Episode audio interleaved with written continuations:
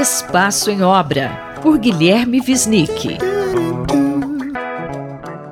Professor Guilherme Visnick, muito bom dia. Esta semana o senhor vai comentar sobre a doação de uma casa modernista ao Instituto Burle Marx. Exatamente, Márcia. Essa é uma notícia de grandes proporções, eu acho, para nós no Brasil, sobretudo na área de acervos e arquivos de cultura e de arquitetura em especial, arquitetura e paisagismo nesse caso, né?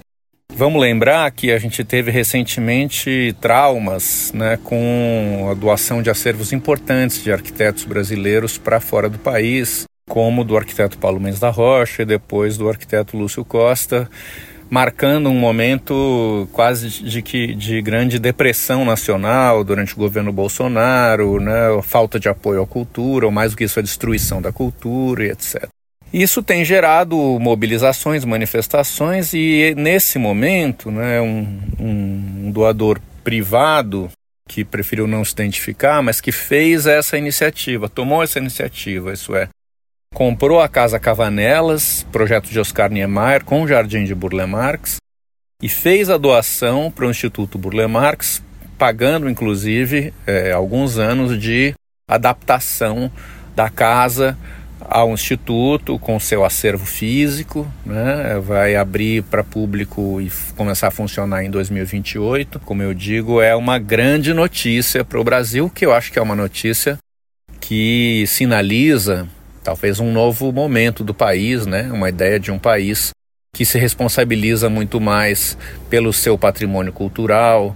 Burle Marx, além de um grande pintor, é considerado um dos maiores paisagistas do mundo, talvez o maior no século XX, e teve sempre uma atuação muito marcada em favor do meio ambiente, da natureza e da sustentabilidade. Professor, o senhor poderia nos contar um pouco mais sobre esta casa? Sim, a Casa Cavanelas ela é projeto de Niemeyer dos anos 50, de 54, se não me engano, portanto anterior a Brasília.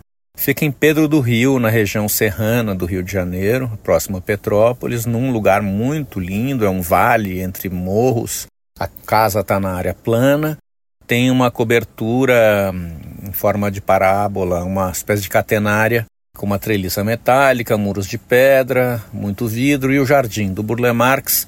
Ele é de um lado um jardim de formas orgânicas e de outro um grid geométrico. Então, ali realmente é uma obra de maior interesse cultural e que, no entanto, foi até hoje muito pouco visitada pelo público em geral, porque ela era de propriedade privada.